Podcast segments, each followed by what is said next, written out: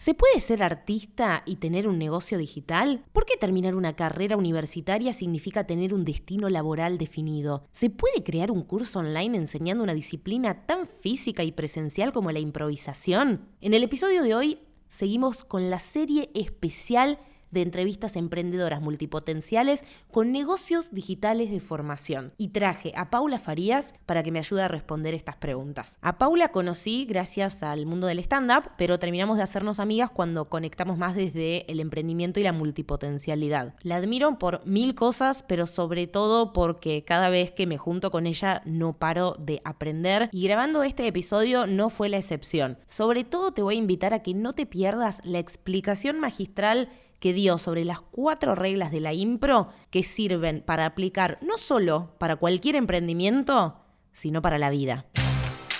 Te doy la bienvenida a Emprendedoras Multipotenciales. Soy Angie San Martino, licenciada en Ciencias de la Comunicación y tengo una escuela online donde enseño todo lo que sé sobre comunicación y negocios digitales. Y además de eso hago mil cosas más.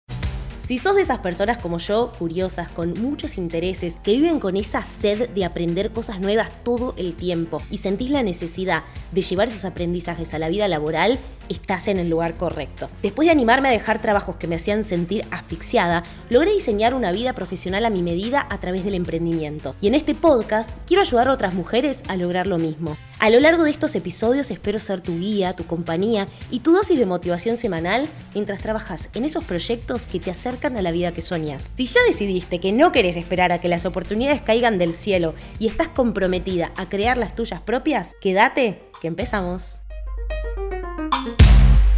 Buenas, buenas. Les doy la bienvenida a otro episodio de Emprendedoras Multipotenciales. Hoy estoy también súper feliz porque seguimos con esta sección especial del podcast que tiene que ver con hacer entrevistas a otras emprendedoras multipotenciales. Y en esta serie que arrancó la semana pasada con el episodio de Sofi Barbotti, que si no lo escucharon después vayan a escucharlo porque estuvo súper interesante. Esta serie de entrevistas a emprendedoras multipotenciales tiene como temática entrevistar a ciertas colegas, amigas, bueno, emprendedoras multipotenciales, obviamente, que tienen negocios digitales basados en sus conocimientos y que tienen este modelo de cursos eh, on demand o de formación online, vamos a decirle. Así que, sin más, quiero darle la bienvenida oficialmente a ella, es artista, es emprendedora, tiene un negocio, es madre, improvisadora, stand-upera y es mi amiga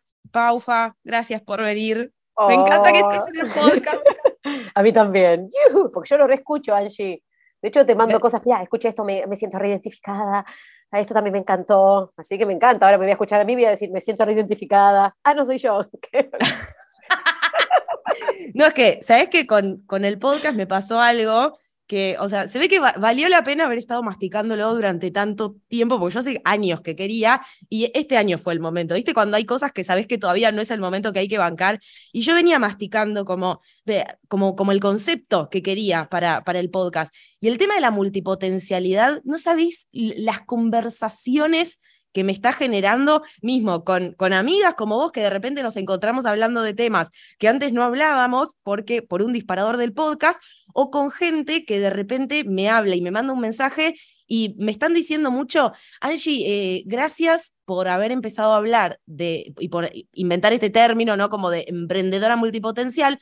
Y lo que me dicen es, no me siento fallada. Ahora siento que hay un mundo de personas que son parecidas a mí gracias por blanquear esto, ¿no? Por decirlo. Sí. Y pasó, pasó algo re loco con eso, pero me acuerdo puntualmente que me encantaría que compartas esta observación, a ver si te acordás, que cuando recién empezó el, el, podcast, uno de los primeros episodios que yo hablaba de quiénes son las emprendedoras multipotenciales para mí, que si alguien no lo escuchó, puedes ir después al episodio número uno, se los dejo todas las notas del programa, como siempre, pero me acuerdo que vos me hablaste y me dijiste como que te hacía mucho sentido esta, este término y me hablaste desde tu experiencia, que ahora igual te vas a presentar obviamente, pero vos además de artista improvisadora, madre de todo lo que dije, sos psicóloga.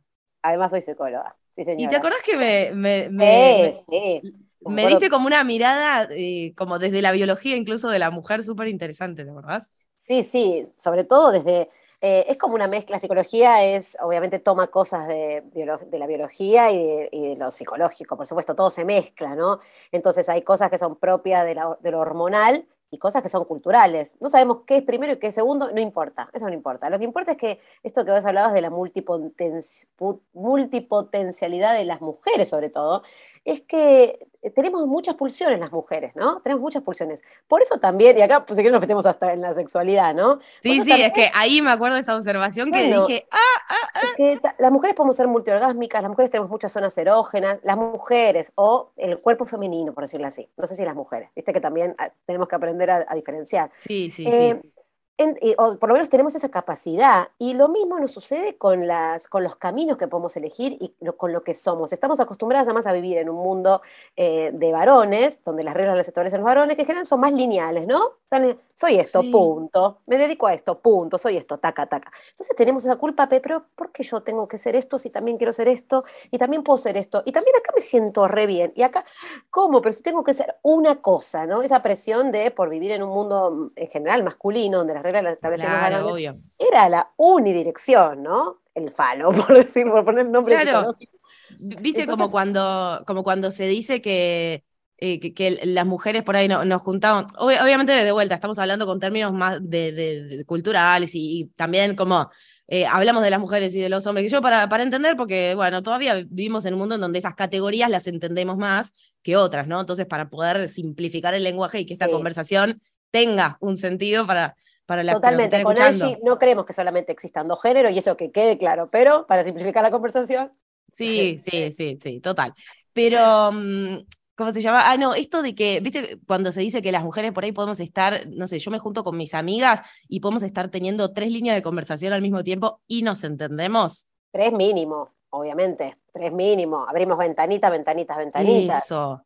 Yo creo que, claro, ahí hay algo, hay algo de eso que puede ser impuesto, biológico, lo que sea, pero existe y que yo sentía que en mi cabeza estaban todas estas ventanitas y más allá de que las veo representadas en, bueno, la cantidad de exigencias que puedo tener o la cantidad de cosas que puedo estar pensando al mismo tiempo, también había algo que nadie me estaba diciendo que, me estaba pasando o si, si estaba mal justamente, que es que yo tenía como muchas cosas que me gustaban al mismo tiempo. Y cuando vos me dijiste, Angie, bueno, la verdad que me hace sentido, si pensás, el cuerpo de la mujer tiene múltiples zonas de placer, Dije, boluda, tienes razón.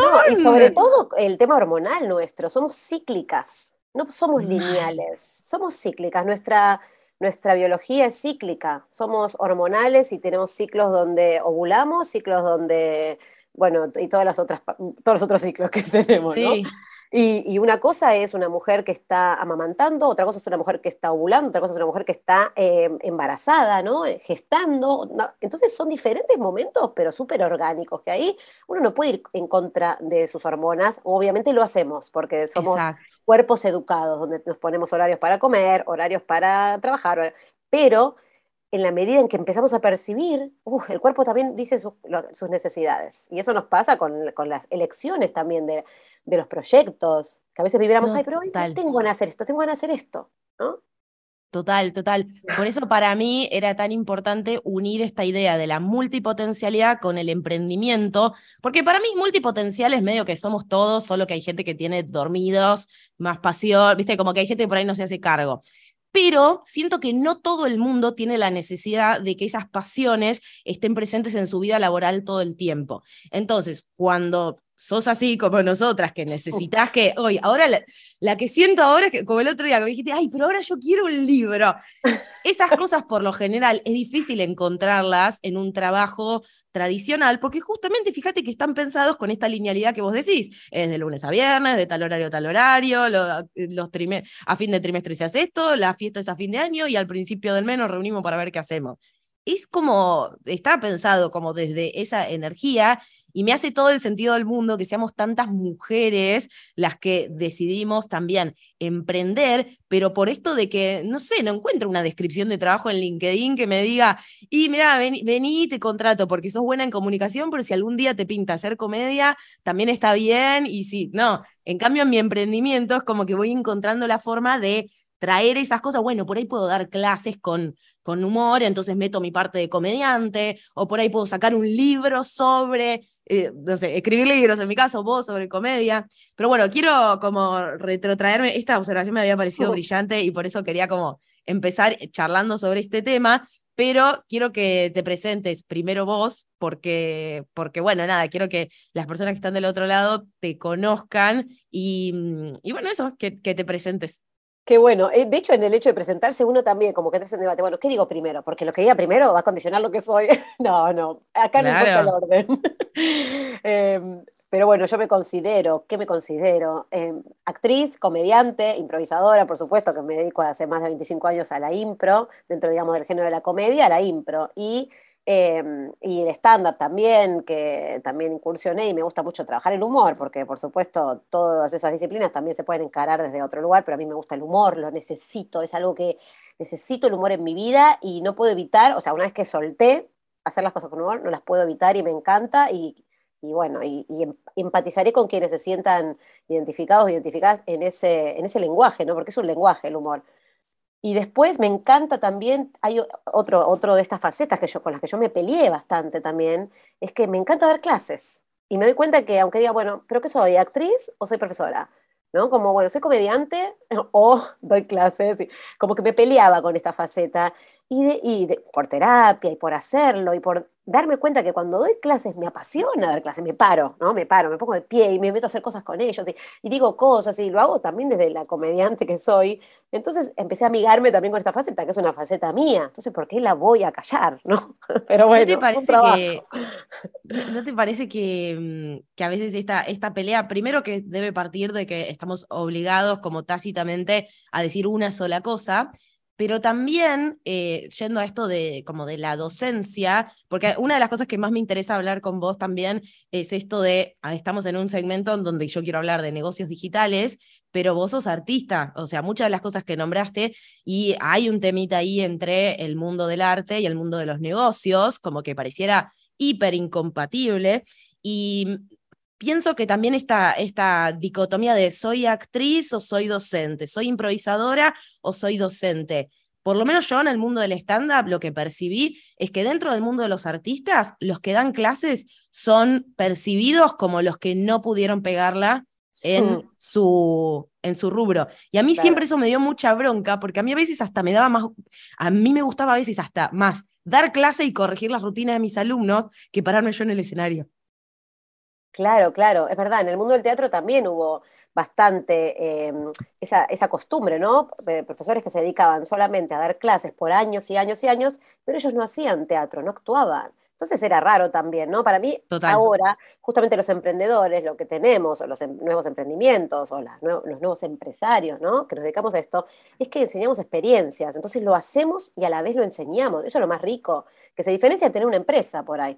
Porque por el dueño Coca-Cola no toma Coca-Cola, no lo sé. Ay, dije marca. pero, pero nosotros, yo estoy enseñando esto y a la vez lo hago. Entonces voy a poder, em, en el mismo acto de enseñarlo, corregir cosas que dice, miren, esto así, porque así funciona, así no, esto tácate, ¿no? Experiencia pura, es como bien vivido. Entonces, para mí eso, eso es lo, también lo que diferencia la, la, la educación actual que para mí esta es la educación actual, esta es la que se viene, eh, eh, la educación eh, de gente que hace las cosas, que enseña, ¿no? Versus la, simplemente la académica, que, era, que son personas transmitiendo información en una universidad que por ahí hace, no se dedican a eso hace años, no lo sé. ¿no? Sí, Entonces, a una profesora de geografía que te está enseñando cosas de, París y, que nunca fue en la vida, por ejemplo, ¿no? Que digo, no hace falta por ahí en la primaria, pero después sí está buenísimo enseñar desde la experiencia. Y en otra época por ahí em, se podía como estudiar algo y que eso te sirva para el resto de tu vida. No, sé, no, es una, no es una que yo seguramente hubiera tenido, pero se podía. Hoy en día yo creo que ya el contexto directamente te exige que estés aprendiendo todo el tiempo y que estés eh, como eh, esto, en constante aprendizaje, porque si no, te quedas, te quedas atrás. Pero también veo que existe todavía esta rama de la educación más tradicional y la, la, nueva forma de educación, si se quiere, los nuevos contextos de educación. Y acá es donde entran, no sé cómo, cómo fue tu caso, por ahí estaría bueno que, que nos cuentes, porque bueno, vos sos todo lo que acabas de contar y qué sé yo, pero tenés un negocio digital de formación, que no es lo mismo que dar clases de improvisadora, porque vos dabas clases eh, de impro, por ejemplo, pero hace poco, hace unos años, ya pasaste como a otro modelo en donde ahí también te metiste en el mundo de los negocios. A mí me gustaría que, que nos cuentes un poco de, esa transición, si te costó, si fue orgánico, y también una duda que me quedó, porque quiero hacer como esta pregunta a todas, es si tenés vos tu historia de oficina, ¿viste la típica historia de eh, renuncié a la oficina y ahí fui emprendedora? Porque yo desde que te conozco, te conozco hace 10 años, desde que te conozco sos Pau Farías, la de Improcrash, que es emprendedor, o sea, emprendedor artista, digamos. ¿Cómo es tu historia de oficina? Tengo mi historia. Trabajé 10 años en Senasa, que es un organismo público. Yo trabajaba en la parte de legales. Sí, sí, trabajaba en la parte de legales. Entonces era como una abogada más, sin ser abogada, pero revisaba resoluciones, cambiaba cosas. Mi jefe firmaba porque yo no era abogada, pero yo hacía todo ese trabajo. Eh, sí, 10 años trabajé en Senasa. Y eh, era prácticamente una beca porque trabajaba pocas horas, me pagaban bien, tenía muchas vacaciones. En ese momento nos había salido varios viajes a España, a festivales, y nos íbamos por, una vez nos fuimos por cuatro meses, otra. Entonces yo pedía licencia sin, sin sueldo, me la daban. Ah, vos ya hacías impro. Bueno, después empecé a hacer impro y, empecé a, y, nos empezaron a invitar a festivales. Entonces empecé a hablar con mi jefe y me daba la licencia sin goce de sueldo. Después, y ya la última vez dije, vuelvo y, renuncio. Y mi jefe me dijo, no, no, quédate, te doy, si quieres un año sin goce de sueldo, pensalo. No, y después volvé y no sé qué, y no sé qué, hasta que me pedí una, eh, ese año no volví nunca más. Volví a saludar nomás. Entonces mi jefe me decía, ¿cómo no vas a volver? Y yo a la noche soñaba que volví a trabajar y no me dejaban salir. Pero te. te que volví a la oficina y no me dejaban salir. Me, fue como una transición, fue una transición. Una transición, ¿no? no fue que. En ese momento me acuerdo que también eh, iba a la psicóloga, ahí arranqué, digamos, más durito el análisis, y como una, una de las pautas fue no, de, no, no, no tires todo y, ¿no? Y, claro. a ver, ¿no? Fue una transición, un proceso. Eh, entonces fui viendo que iba a poder vivir de la comedia y cómo, y hablé con personas, también dije, si en largo esto me ayudas, si llego a necesitar, eh, fue como que me, busqué un colchón claro. Eh, de seguridad y bueno, y ahí renuncié. Y estuve... ¿Qué o sea, porque, viste, cuando uno lo ve de afuera, decís, bueno, pero tenías un trabajo seguro y, que segurísimo que encima estaba bueno y te daba libertad. ¿Qué, ¿qué sentías vos ahí? Ah, sí, sentís, cuando yo iba a ver un espectáculo teatral, me dolía la panza, me, ponía a llorar cuando terminaba. Me acuerdo que una vez fui a ver una obra de teatro que cuando terminó me puse a llorar tanto, una angustia, angustia, tenía ataques de pánico y angustia, angustia de ahogarme. Y no es que la obra había sido, eh, ¿no? Era como una obra, uy, súper profunda, pero yo me quedé así porque dije, ese es el lugar donde yo quiero estar. ¿Entendés? Y llega un momento que no te importa si lo haces bien, porque al principio eso te, empieza como a, al principio, ¿no? bueno, esto del síndrome del impostor y todo, te empieza a condicionar, lo tengo que hacer bien, porque si no lo voy a hacer bien, entonces mejor no lo hago, me quedo con lo, con lo que ya conozco, me quedo con, ¿no? con la comodidad. Y si te apasiona algo realmente tanto, decís, la verdad, no me importa, prefiero hacerlo mal, pero hacerlo, ¿no? Lo tengo que hacer, fue algo físico, algo físico, algo del cuerpo empezó me angustiaba, me agarraba el ataque de pánico, tenía que bajarme de los colectivos porque no podía estar. ah, tremendo. Ah, tremendo. El cuerpo me estaba diciendo, basta, renuncié ahí, que es cómodo, tenés un sueldo seguro, todo, pero no sos feliz. Está. Ah. No, está, está, está buenísimo porque yo quería hacer puntualmente esta pregunta y la quiero repetir con todas las entrevistadas, porque bueno, en el episodio anterior que entrevisté a Sofi, fue la primera, hablamos exactamente de lo mismo, que pues, están estas historias románticas de eh, dejar la oficina de un día para el otro, pero todas las que yo conozco no son así. Pero muchas veces, es más, si yo te pregunto ahora, ¿te arrepentís de haber renunciado? Jamás, es que, es que no. Tampoco es que digo, tendría que haber, tampoco me quedo en la, ay, tendría que haber renunciado antes, tendría que haber estudiado una carrera. No, no, para nada. No, total. Pero por supuesto di un paso que era necesario para mi cuerpo, sobre todo. Eso, eso es lo que es interesante. Empezar a escuchar al cuerpo que te dice, acá no quiero estar. Bueno, y muchas veces uno lo escucha, pero lo calla, ¿no? Lo escucha y lo calla, lo escucha y lo calla. Yo te venía con un trabajo ya de análisis, entonces lo escuché y dije, a ver, ¿qué querés? ¿no? Pero uno muchas veces lo escucha y lo calla y después después nos pasan cosas, porque después tenemos una enfermedad, después nos pasa esto acá, después nos fracturamos un brazo de la nada, nos pasan cosas igual, porque el cuerpo lo saca. Y Lacan, Lacan dice, no es que el neurótico no sepa lo que quiere, sino que se hace el boludo. No, no dice esa palabra, por supuesto, porque es muy argentino, pero esa, ese término, pero como no es que el neurótico no sabe, sino que se hace el tonto, se distrae de su deseo, ¿no? Nos distraemos del deseo y nos olvidamos que tenemos una sola vida. Entonces, eh, y el cuerpo te lo va poniendo cada vez más en la cara ah. y a veces hasta eh, con, con, cosas como muy concretas y muy tangibles que dices, che, si no me hago cargo de esto, la, puedo pasar peor todavía. Y, tomar la responsabilidad porque eh, somos nosotros y nosotras sujetos de, esa, de ese deseo. La responsabilidad es nuestra. Es nuestra, ¿no? Total. hacerlo, hacerlo un plan y convertirlo en algo.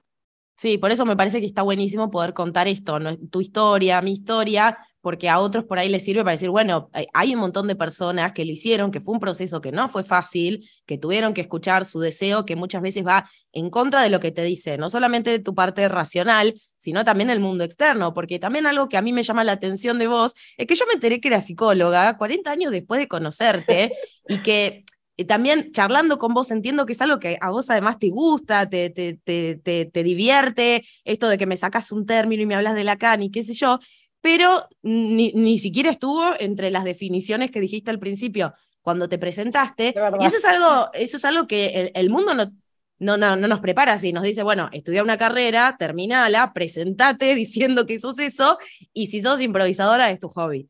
Entonces, a mí mi duda es, ¿por qué estudiaste psicología? ¿Y qué, qué, te, qué te pasó con eso? Si tuviste alguna cosa de decir, uy, ahora me toca dedicar a esto, o siempre lo tomaste como, bueno, es algo más, qué sé yo. No, era la de secundaria y, el chip es terminar la, escuela, el colegio y tenés que meterte en una carrera. Era como lo que me venía, ¿no? Tenía, lo tenía tallado ya. no, terminar la carrera y te tenés, o sea, terminar la escuela y tenés que anotarte una carrera, no había opción. Bueno, y psicología me encantaba, porque yo leía mucho Freud, leía psicología. Entonces, mm, eh, dije, bueno, carrera psicología. Y en la mitad de la carrera, ahí fue donde empezó a pasar todo esto y dije, bueno, ya está, yo sé que no voy a ser psicóloga. Me encanta, pero no me voy a dedicar a esto, me voy a dedicar a la actuación, como sea. y dije, bueno, pero la termino, porque a mí me gusta, también tengo, tengo esa parte obse. Y dije, la voy a terminar, porque además me gustaba, no es que me, me, me parecía difícil, sino que me apasionó, dije, la voy a terminar. ¿no? Voy a terminar, pero yo que no me voy a dedicar a esto. Entonces así fue la condición. Es que me parece que está buenísimo, pero viste como que de afuera muchas veces, de hecho yo conozco un montón de gente que no se termina de recibir, porque en realidad en el fondo hay un miedo de cuando tenga el título voy a tener que ejercer esto y no quiero. Y hay una diferencia muy grande entre ejercer algo, entre un, un, trabajo que es algo que está cotidiano, que, que, tiene reglas, que, que, hay jerarquías, que hay espacios, según en qué rubro estés, son muy distintos. No es lo mismo ser improvisadora, que tenés un tipo de horarios, y no es lo mismo trabajar eh, como terapeuta, que tenés otro tipo de horarios, otro tipo de colegas, otro tipo de expectativas. Ahora, siempre en este tire y afloje de hay que ser una cosa, porque si a nosotros nos hubieran dicho a los 18, che, elegí una carrera que después vos podés usar lo que aprendiste de psicología para hacer un negocio online, obviamente que hace unos años ni existían los trabajos que tenemos ahora, pero si existiese esa posibilidad de decir, bueno, termina la carrera o hacer lo que te sirva solamente porque te gusta y te apasiona y ya vas a encontrar en dónde poner esa herramienta, se viviría, me parece, también con otra presión. Estaría buenísimo que empecemos a eso, ¿no? A decirle a los adolescentes, estudia la carrera que quieras, o si todavía no estás seguro qué, qué seguir, no te estudies en nada, date un año viendo qué te gusta y ahí te notas. Y tampoco quiere decir que vas a, va a ser definitivo, sino que vas a ir encontrando qué te gusta. Eh, pero está bueno esto de, también de, la, de lo que fui aprendiendo en la carrera, porque eso también lo meto mucho en las clases, porque obviamente la escucha que entrené, ¿no? Esto de poder captar las palabras así, no tanto por lo que significan en lo popular, sino por qué significan para esa persona. Entonces, un montón de cosas voy capitalizando y me doy cuenta ahora que me sirven para, para otro, ¿no? Para las clases. ¿Y cómo, eh, cómo llegaste a la impro? Me interesa como eso de cómo llegaste a la impro. Si querés, podés contarnos como cortito qué es la impro, porque creo que por ahí no todo el mundo sabe lo que es esa, disciplina. Yo, yo la conocí cuando empecé a hacer stand-up, pero me gustaría que nos cuentes cómo llegaste ahí y también cómo, eh, cómo, cómo se monetiza eso. Bien, sí. Por, lo menos, eh, sí, cómo lo monetizaste para poder decir, sí, no solo el digital, como al principio, como que dijiste, bueno, tengo que dejar este trabajo fijo y tengo la impro del otro lado. ¿Qué, ¿Qué significa la impro del otro lado? Hablaste de festivales, yo creo que del otro lado, porque a mí lo que me parece muy interesante, vos sos parte de, de un grupo, mencioné a Impro Crash, que hace muchos años que están juntos, que yo veo que no solamente hacen shows, sino que también trabajan con empresas, como dijiste, también son invitados a festivales, entonces está bueno, yo siempre trato de ver todo como desde modelo de negocio, porque es lo que les, que les va a permitir a los artistas poder vivir de su arte, básicamente. Sí, totalmente. Bueno, la improvisación teatral es una disciplina del teatro donde son varias cosas, ¿no? Por un lado es un formato, de por sí, que tiene sus reglas, que se juegan festivales internacionales de improvisación teatral, nació en Canadá, eh, porque la gente no estaba yendo al teatro, ¿no? Iba mucho a ver hockey sobre hielo, se había puesto de moda ese deporte, entonces unos profesores, actores de allá, dos, Yvonne Leduc y Kate Johnston creo que era el otro, dijeron, tenemos que hacer algo, inventaron una disciplina teatral con reglas de del hockey, ¿no? con reglas de competencia, ¿Qué? No eh, sabía eso. Ah, ahí nació la impro y el match de improvisación, que son dos equipos que compiten con reglas, con un juez, con, bueno, es muy divertido. Eso en general los festivales que se hacen por el mundo se juega match. Entonces van equipos de todos los países que representan cada uno su país y se compite. Y después, bueno, eso se empezó como un poquito a... Mm, em, empezaron a haber más formatos diferentes de improvisación, pero en todos la regla es que no hay guion. En algunos puede haber un poquito más de planteo, por ejemplo, en algunos nada, eh, pero bueno, la regla es como que no hay, no hay guion. ¿Y cómo nos ponemos de acuerdo? Porque acá está lo lindo. Las reglas de la improvisación teatral para mí son lo más hermoso del mundo y se aplican para todo. Se aplican para la propia creatividad, para el trabajo en equipo, para el vivo, cuando uno está haciendo un vivo y necesita improvisar. O sea, hay reglas, técnicas. Eso es lo más lindo, ¿no? Porque yo por un lado soy como artista y por otro lado me encanta la técnica. Me encanta. Me encantan las reglas. Me encanta. Claro, entonces estas reglas, por ejemplo, ¿no? las, más las más simples, la base para poder encontrarme con otra persona de cualquier parte del mundo e improvisar, es aceptarnos todo. Todo lo que yo le diga a esa persona me va a decir que sí. A, partir de ahí, espectacular, porque a partir de ahí vamos a poder eh, crear algo. Si no decimos que sí, no hay nada.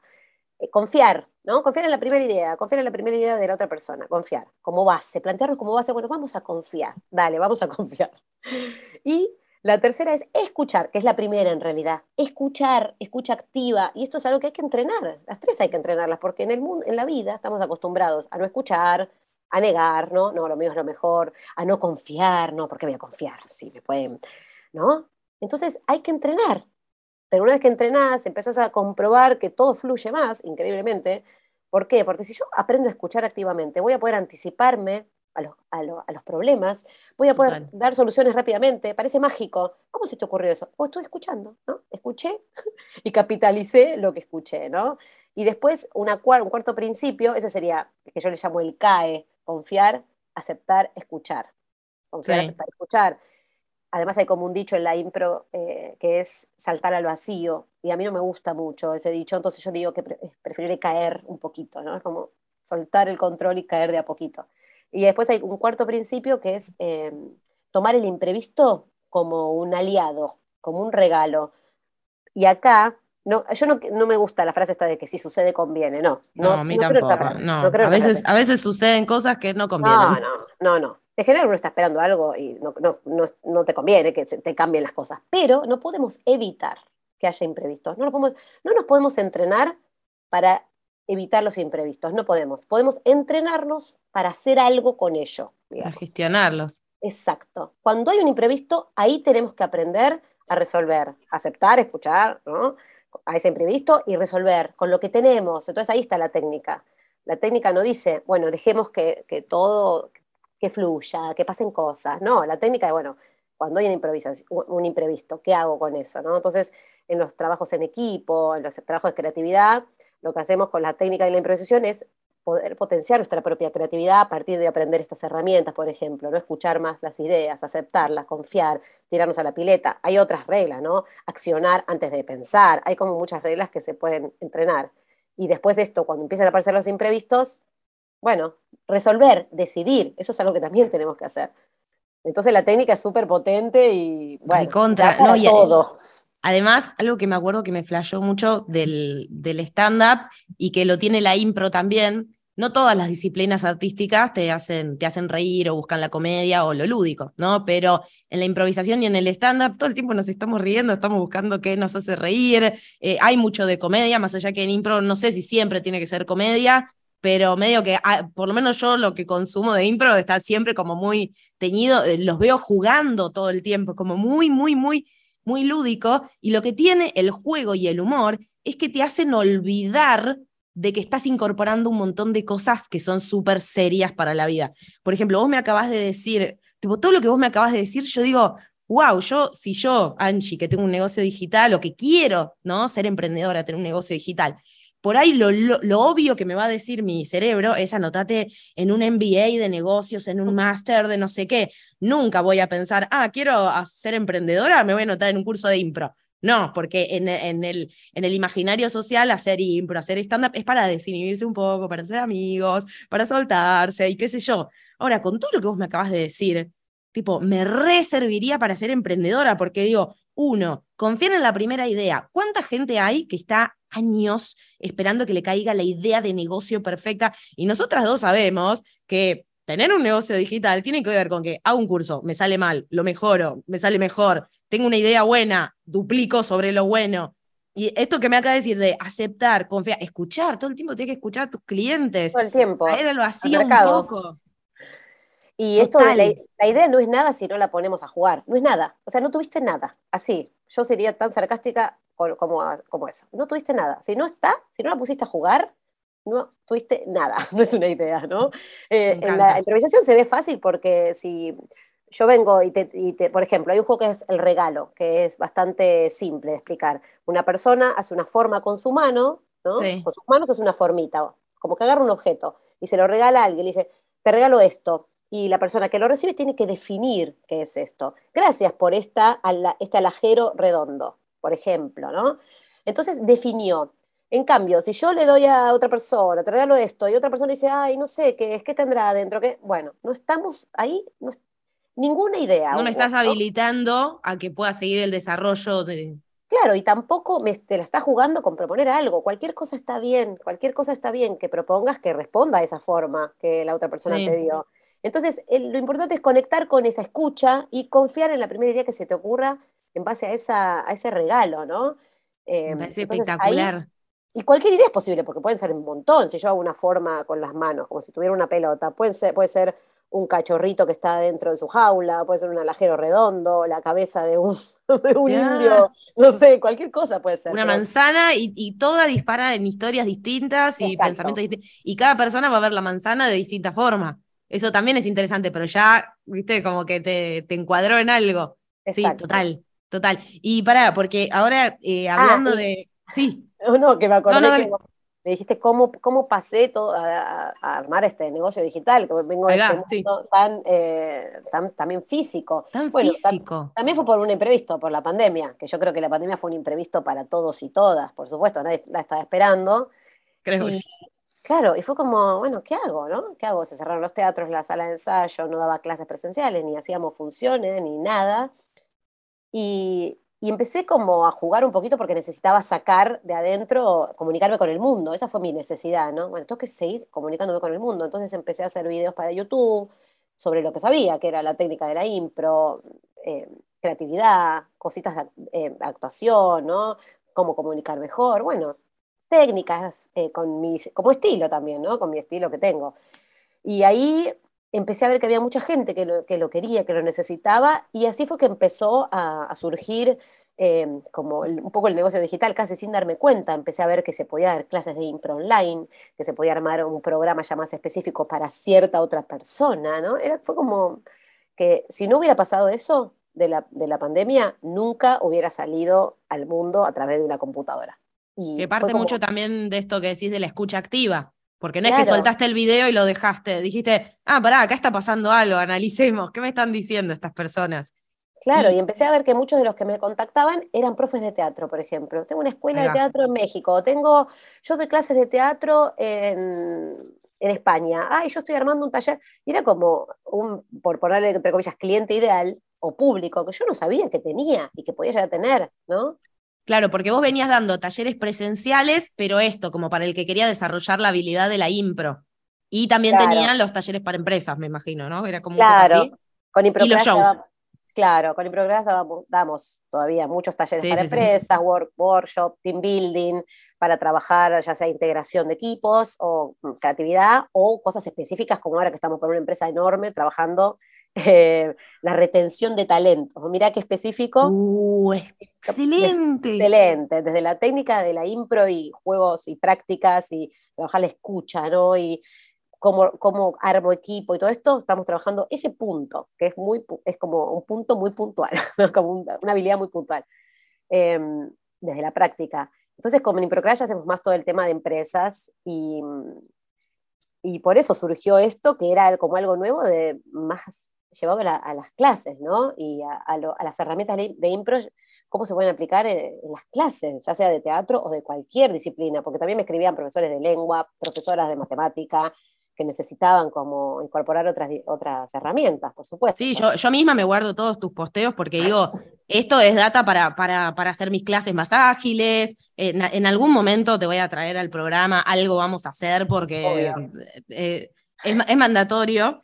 Pero acá también hay otra cosa que me surge, que es que vos venías trabajando como mucho en grupo, quizá con cuando empezaste a hacer show de stand-up, ahí es como más solitario, ¿no? Como más tipo, ah, ahora te tenés que parar vos sola, y siento que ahí, sí, ¿no? Ahí siento que hay como una, eh, como que empezó un desarrollo tuyo, como, no sé, supongo que sin querer un poco, pero de tu marca personal, porque ya no es solamente el grupo Improcrash, sino que es de última Pau Farías de Improcrash, y ahora para mí es Pau Farías.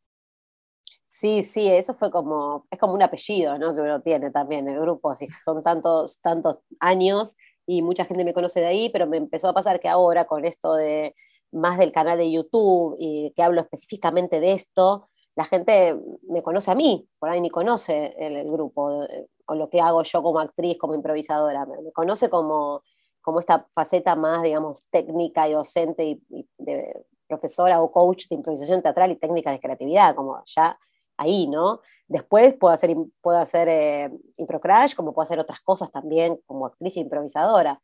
Entonces, también estuvo buenísimo porque hablo, una cosa es hablar por el grupo y otra cosa es hablar por una, ¿no? Son como, yo cuando hablo por el grupo, hablo desde cosas que tenemos ya em, eh, como, digamos... Em, consensuadas. Eso, no me salía la palabra, eh, consensuada. Nosotros, bueno, no puedo decir cualquier cosa, pues si hablo con alguien en representación del grupo, hablo como grupo. Si hablo por mí, tampoco digo cualquier cosa, pero hablo como, como, lo Tengo que consensuar conmigo misma, pero soy claro, claro. Tengo que consensuar con mis múltiples potencialidades, nada más. tengo que consensuar con, mi marca, obvio, pero tengo que consensuar con mi marca personal de qué hablo y de qué no, de qué no me conviene hablar. Obvio, eso también hay que consensuarlo.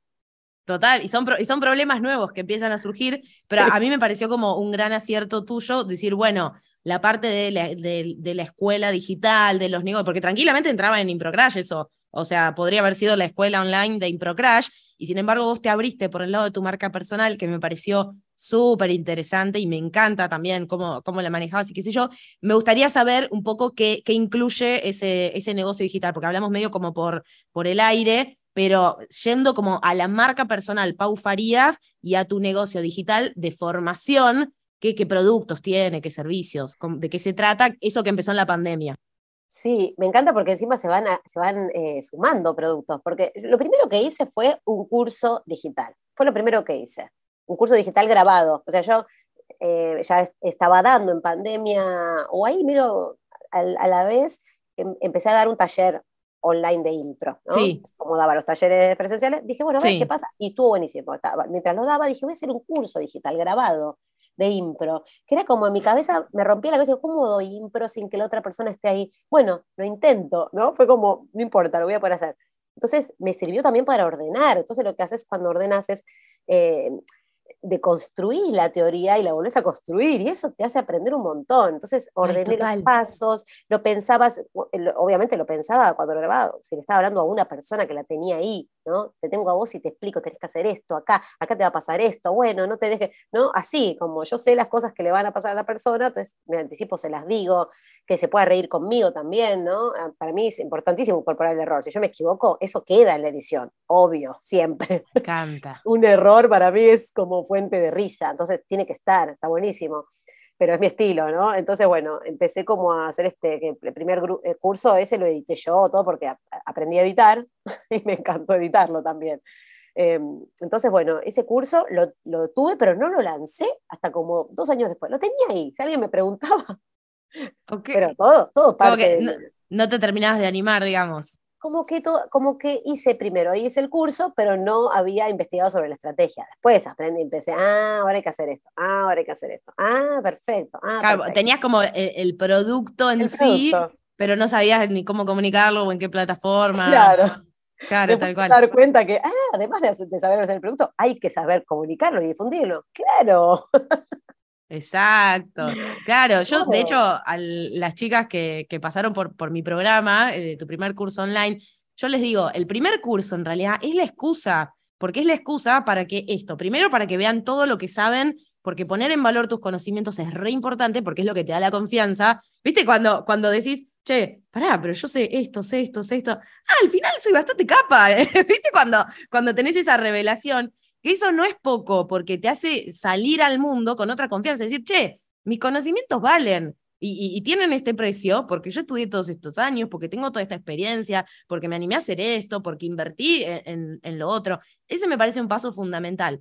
Pero otro paso importante es que vos, al crear tu primer producto, en este caso un curso online, lo que estás haciendo es aprender de plataformas digitales, de negocios, aprendes de lanzamiento, aprendes de comunicación, de comunicación para la venta, que no es lo mismo que comunicarse, aprendes de plataformas, de networking, de un montón de cosas que para mí es, es lo que vos decías antes de, una cosa es tener la idea de, ay, ¿cuál será mi curso? No, agarrar una idea cualquiera y sacar tu primer curso, porque en la práctica es donde empezás a entender, ah, sí funciona todo esto. No sé si te pasó un poco eso, pero... A mí me repasó que de tener el curso empecé a moverme, ¿no? Tenerlo ahí era como, bueno, y me gustó, entonces dije, bueno, esto está acá, está buenísimo. Entonces, ¿ahora qué hay que hacer? Y ahí empecé a aprender un montón de cosas que había que hacer, eh, como generar, eh, esto de, poder tener un lead magnet, ¿no? Algo que puedes ofrecer a la gente gratuitamente para que te conozcan, para que empaticen con vos, para que puedan bajarse y decir, ay, me gusta cómo escribe, me gusta cómo, cómo habla,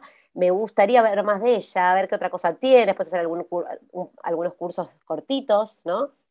Total. Eh, Claro. la gente pueda probar, ¿no? A ver, ah, a ver este cursito, que, que, esto, que sean, que sean económicos y que la gente te pueda probar, a ver si le gusta tu forma de dar. Em, eso, entonces, así que hice, y después eh, esto te da ganas de, ah, entonces ahora quiero hacer otra guía gratuita que hable de esto, ¿no? Entonces después empezás como también a tener más ideas, escuchando.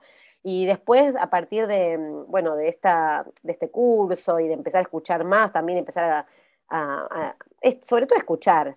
Em, creé un programa para, para profesores eh, de teatro y de otras, de otras disciplinas, que también vinieron de música, de lengua, de, y di este programa que fue la primera edición este año, eh, que es un, programa para profes en técnicas de improvisación teatral y creatividad, y para esto escribí un manual de clases. O sea, yo, lo, yo pensaba eh, como dar material para el programa, pero me quedó un libro. La verdad que fue empecé a copar con, esto de escribir y cada vez mejor, y con ejemplos, y bueno, le agrego fotos. Ay, acá le agrego links. Entonces me quedó un súper libro hermoso que, bueno, formó parte del programa y es donde ya tienen todo listo, digamos. Es como, tenés 12 clases para dar, exactamente así como te las doy, y el programa era em, pasar los ejercicios, explicarles cómo, qué es lo que, qué objetivos tiene cada ejercicio. Cómo darlos, claro. Cómo darlos, cómo adaptarlos a las diferentes edades o a los diferentes grupos. Entonces, y fue genial porque además salen un montón de cosas en, las, en los programas, ¿no? También hay como una supervisión que yo también escucho desde la experiencia y de la psicología, como, bueno, yo tengo adolescentes y a, veces no, no quieren hacer el ejercicio. Bueno, entonces era también soporte. ¿Cómo lo adaptás? ¿Cómo? Claro.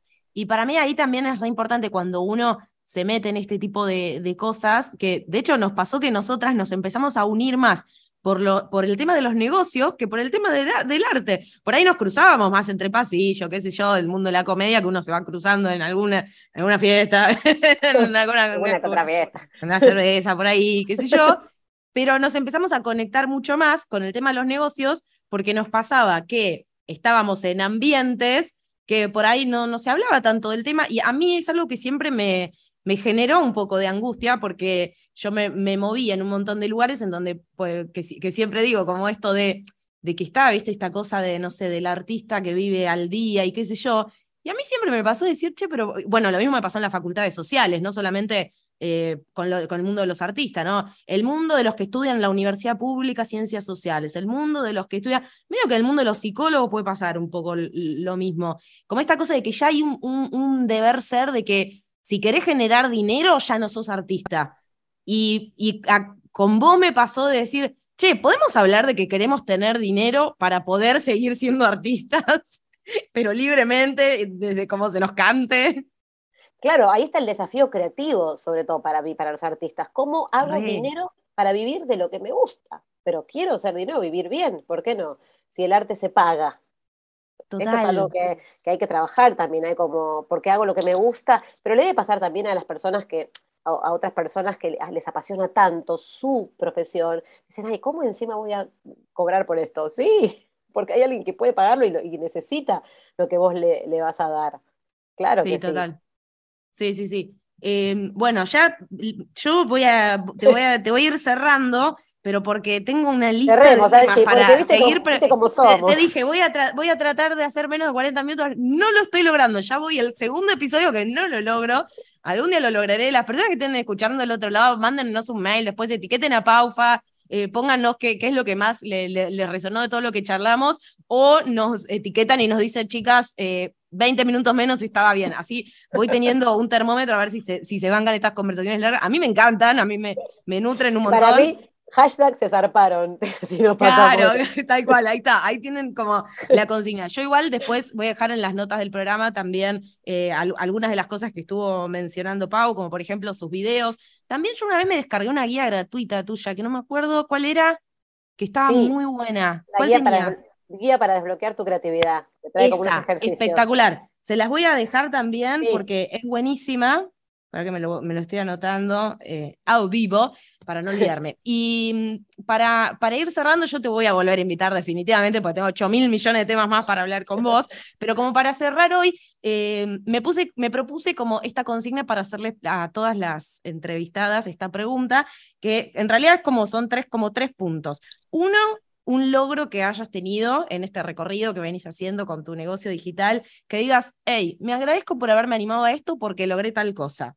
Un aprendizaje que haya venido de, de algo que podría entenderse como un error, que, que, aprendiste algo, y después te voy a preguntar un, cuál es el próximo desafío. O sea, miramos un poquito para el pasado y miramos un poquito para el futuro. Bueno, un logro para mí es haberme lanzado al mundo online con esta disciplina que jamás creí que, se iba a poder traspasar, ¿no? Traspasar pantalla. Entonces, si yo con lo que es improvisación teatral pude, cualquiera, chicas, chicos, chiques que esté viendo, escuchando este podcast, lo puede hacer. Porque la verdad que una disciplina tan, tan práctica como esta, bueno, eh, entonces eso para mí es un relogro. ¿Cómo pude traspasar eh, las dimensiones de lo, lo, físico? Así que, bien, me felicito por eso. Me encanta. un, un aprendizaje, un error, eh, que recién ahora entendí. Eh, siento que estuve creando contenido de más. Al, al cohete, por decirlo así, ¿no? Mm, Como que. ese aprendizaje. Ah, sí, digo, ay, claro, con razón me, me, agoté tanto. Ahora entendí que hay que tener un canal propio, ya sea YouTube, que yo lo tengo igual, pero YouTube, por ejemplo, o un podcast donde vos podés ser vos y tenés tu programa y hablas como querés y decís lo que querés. Y de ahí se extrae, ¿no? De ahí se extrae. Entonces trabajás para un canal, decís lo que tenés que decir y después extraes de ahí, ya sea formato escrito o, foto, una frase, un mini video, pero trabajar, eh, ahora lo entiendo, yo lo leía, lo leí en un montón de lugares, pero nunca me cayó la ficha hasta ahora que entendí, ah, claro, trabajo para esto y de acá saco, ¿no? De acá saco. ¿Sabes que ahí, perdón que te haga una salvedad, pero acá viene una ñoñada mía, que para mí ahí, ahí, es donde está la diferencia entre la famosa, viste que se habla mucho de la omnicanalidad, viste, hay que ser omnicanal, hay que estar en todos lados. para mí hay una diferencia grande entre omnicanalidad y transmedialidad. Pues yo soy Angie Transmedia porque a mí las narrativas transmedia me apasionan y lo que significa en realidad transmedia es que nosotros tenemos naturalmente igual muchos eh, canales de comunicación, pero una, una narrativa que es transmediática lo que hace es que es una misma historia que se va contando eh, a través de distintos canales que se complementan entre sí que no es lo mismo que tener 15 millones de historias en 15 millones de canales distintos, que eso es la omnicanalidad y la transmedialidad es como esto que vos acabas de decir, perfecto, tengo, tengo una historia mía, yo soy una y mi marca personal es una y tengo un negocio que tiene estas características, pero la voy contando de distintas maneras que se van complementando en los distintos canales, porque bueno, cada canal también tiene su lenguaje, su lógica, etc. Sí, eso, bueno, eso siento que es un aprendizaje que estuvo bueno, estuvo buenísimo. Eh, y después un desafío es, em, es, wow, un desafío. Uno solo. Como el, que digas que este es mi próximo desafío bueno, mi negocio eh, digital. Voy a decir dos cortitos, o sea, dos importantes pero cortitos. Em, unificar más, increíblemente, pero unificar más mis, falletas. Mis falletas. Mis falletas. Mis falletas. Eh, esta, ¿no? Como, bueno, tengo ya bien definido que acá doy estas, eh, eh, estas técnicas de improvisación y también unirlo más con la comediante que soy, que la dejé un poquito mm. de lado ahora porque, bueno, estuve focalizada a esto. Entonces también poder integrarla, porque también es parte mía y bueno, y integrarla a toda esta parte también siento que es un desafío, integrarla de una manera orgánica y y, exitosa, ¿no? Porque quiero que, no quiero que falle, pero bueno, si falla haré cosas al respecto, así que bueno, vamos a probar. Y después ordenar un poquito más, no ordenar, sino que crezca, el, que crezca el, este negocio, la verdad. En ese sentido siento que... que encontrar eh, como en la próxima instancia de crecimiento. Exacto, exacto, exacto, encontrar eso. Y, pero bien, creo que voy bien y Ay, me encanta. Es como que está bueno porque podemos tipo dejar esto como así eh, on, the record y dentro de un año capaz volvemos a hacer esta entrevista y estoy segura que vamos a ver dos personas distintas y me siento muy reflejada en tu desafío de recuperar la comediante, porque a, mí en el 2020 también me pasó que dije, listo, Angie, tras media la escuela, yo, y una de las cosas que me, me, escribí como una carta a mí misma, que la leí el otro día, pues me la había escrito como, ¿viste cuando te escribís esa la carta a la Angie dentro de un año. Y no la lees al año. no, pero la, leí porque me la anoté en Google Calendar. Me lo anoté, leer la carta que escribí. Si no, no me acordaba ni en pedo. Y una de las cosas que decía era como esto de empezar a unir las distintas Angies que existen. Creo que este podcast tuvo que ver un poco con eso, con decir, bueno, a ver, no soy muchas Angies, soy una que es multipotencial, pero me está pasando ahora de que digo, bueno, ¿Cómo, puedo traer de vuelta a la, Angie comediante, más allá de que hago chistes en las clases y todo?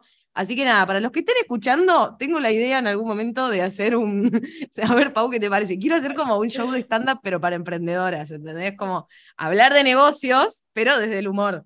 Es que me gusta, porque casi, yo estoy segura que muchas, casi todas las personas que van a ver espectáculos de stand-up son emprendedores más allá de que tengan un trabajo. Mucha gente, o sea, la gente tiene su vida. Eso es lo que nos pasa a veces, que vemos a la, no sé, vemos a la persona del público y pensamos, estas personas son público. Nada más, no pensamos. ¿No? Claro, la definición es claro, No pensamos. ¿A qué se ah, dedica? algunos tienen hijos, otros no. Otros tienen trabajo, son de relación de dependencia, otros son emprendedores. Otros tienen un hobby. Algunos de esos hace surf. Otros seguramente le gusta nadar con tiburones. No sabemos, ¿no? Eh, bueno, si a, alguien le resuena esta idea del otro lado, eh, me mandan mail así eh, tomo coraje, porque es como que lo vengo remaquinando. Obviamente hacer un show lleva tiempo, porque el stand-up sí tiene guion, yo ni en pedo me pongo a improvisar, eso no, estoy preparada todavía. Algún día ya me voy a meter en el mundo de la impro, pero el tema de soltar el control, oh, ese, ese lo voy a trabajar más adelante, no, ni en pedo. Yo, el caero, yo lo voy a caer. que sí, estás en pedo. Ni loca. Pero bueno, bueno, Pauli, te agradezco un montonazo, me divertí un montón, aprendí un montón, conocí cosas que no sabía. Así que nada, te agradezco mucho y nos vemos en el próximo episodio que venga, estoy segura. Por supuesto, te escucho siempre, así que voy a escuchar este también. Adiós.